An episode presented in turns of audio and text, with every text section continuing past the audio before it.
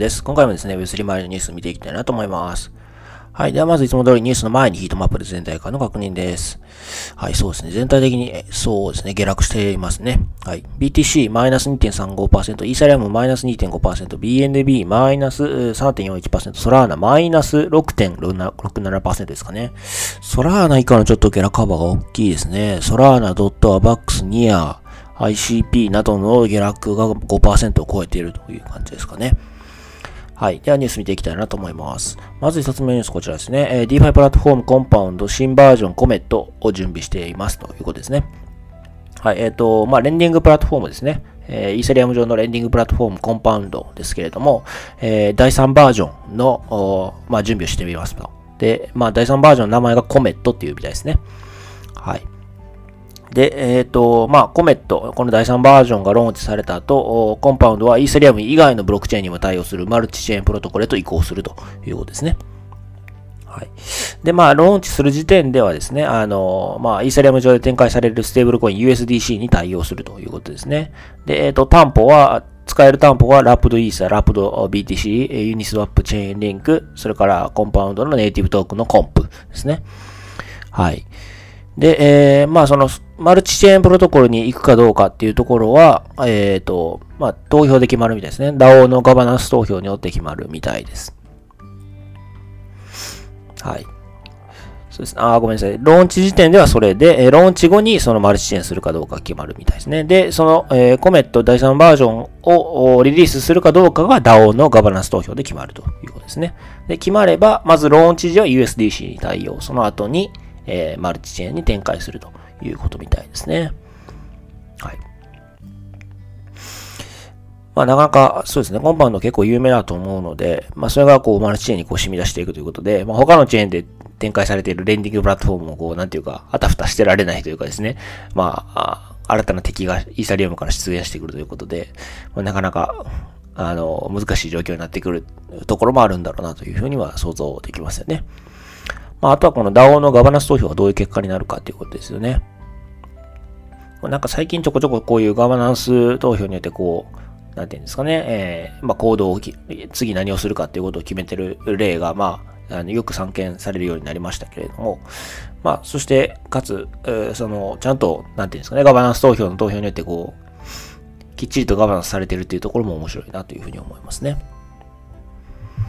はい。では次のニュースいきたいなと思います。次のニュース、ソラーナのファントムウォレットですね。スパム NFT を焼却する機能を導入ということですね。こちら、あの、見出し見ただけでもすごくありがたい、いい機能だなと思いました。はい。えっ、ー、と、ソラーナの、まあ、多分一番有名ですかね、のウォレットですけれども、ファントムと言いますが、まあ、あの、スパムの NFT を焼却する機能を導入しました。で、えっ、ー、と、まあ、私たち、まあ、ファントム、まあ、メタマスク、まあ、あらゆるウォレットのユーザーはですね、まあ、たびたび公式を装った NFT が勝手に送信されるという事例が、まあ、ありますよね。まあ、私自身は今まで見舞われたことないんですけれども、まあ、よくありますと。で、スパム NFT は、まあ、ウォレットの資産を抜き取るためにユーザーが、えー、偽、えー、URL をクリックするように誘導するフィッシング詐欺の一種ですということですね。で、えー、今回ファントムはそういったこう勝手に送信された、勝手にウォレットの中に入ってきたスパム NFT をバーン、焼却する機能を導入したということですね。はい。で、えっ、ー、と、まあ、ウォレットでスパム NFT の画像をクリックし、右上にあるバーンボタン、あバーントークンボタンを押すと実施することが可能ということですね。はい。まあ、手動にはなりますけど、バーンはできますということですね。まあ、できればこれを自動でやってほしいなというのが個人的な感覚ですね。はい。まあ、今後は作業を自動的に探知する機能も導入していくと説明したということで、まあ、多分、後々自動化されるんだと思うんですけど、まあ、今現在は、まあ、手動でやるということですね。まあ、早く自動化してほしいですよね。まあ、なんかこう、常にこう財布の中身を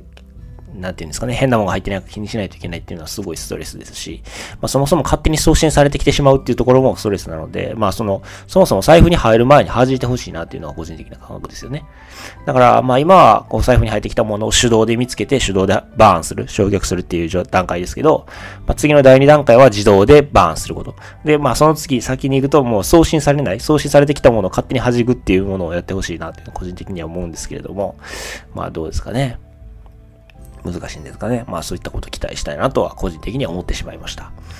はい。では次のニュースですね。えっ、ー、と、サンドボックス、アルファ版シーズン3を開催予定ということで、えー、メタバースの、まあ、有名なプロジェクト、サンドボックスですけれども、えー、シーズン3、アルファ版のシーズン3の予定が発表されています。えっ、ー、と、8月24日から10週間開催されるということですね。はい。で、昨年11月にシーズン1、今年3月にシーズン2のアルファ版をローンチしていました。で、まあ、ユーザーが体験できるということでしたね。はい。まあ、今回もできますということですね。まあ、ただし、まあ、これどうなんですかね。メタバース、えー、まあ、なんか利用者があまり伸びてないっていう記事も読みましたし、まあ、皆さんどうなんでしょうか。サンドボックスをお使いの方いらっしゃいますでしょうか。まあ、私個人としてはですね、メタバースをもうアザーサイドが全て、なんていうんですかね、えー、かっさらっていくんじゃないかというのは個人的な感覚なんですけども、皆さんはいかがお考えでしょうか。メタ、あの、サンドボックスとか、あディーセントラランドとか、うん、どうなんだろうというのが個人的な感覚ですね。ハザーサイトの方がよっぽどよく見えてしまってますし、私自身もアザーサイトの方がやりたいなと思ってしまっていますね。はい。まあ、どうなんでしょうというところですね。まあ皆さんの意見もぜひ聞いてみたいところではあります。はい。では次のニュースですね。えっと、ライドですけれども、ST イーサ、イーサリアム L2 への展開が開始間近ということで、えー、ライドですね、ステーキングサービスですね、イーサリアム上の。えっ、と、イーサリアムをステーキングして、その代わり ST イーサという、まあ、なんですかね、領収書のみたいなトークンがもらえて、その ST イーサをまたこう違うとこに預け入れたりすることで、まあ、こう二重にこう運用したりすることができるっていう、まあ、そういうサービスですよね。はい。で、えっ、ー、と、まあ、イーサリアムレイヤー2への、まあ、拡張というか、まあ、計画が更新されているということですね。で、えっと、まあ、ST イーサ、そうですね、担保型トークン ST イーサを代替資産に変えて、まあ、WST イーサですね。だから、ラップド ST イーサーですね。えー、で、L2 にブリッジできるのが開発されて公表、公開されているということですね。だから、我々ユーザーはイーサリアムをライドに預け入れます。えー、代わりに ST イーサーもらいます。で、それを L2 に持っていくために、えー、ブリッジのとこ、えっ、ー、と、ブリッジのところでラップド ST イーサーに変わって L2 に持っていかれますということですね。だから L2 で使えるのはラップド ST イーサーですね。WST イーサー。だと思います。で、えー、まあ、これが使える。まあ、今、ブリッジが公開されたというところですね。で、L2 の拡張計画の第1弾としては、えっ、ー、と、アービトラムとオプティミズムが選択されているということですね。まあ、ただし、今、こう、ブリッジは公開されただけで停止状態なんですね。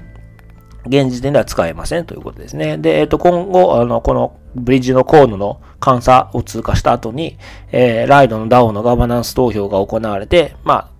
可決されれば、まあ、ブリッジが動き始めると。まあ、つまりアービトラムとオプティミズムへ、えー、ラップド ST 差が送れるようになるということですね。で、まあ、アービトラムとオプティミズム上の、まあ、何かしらの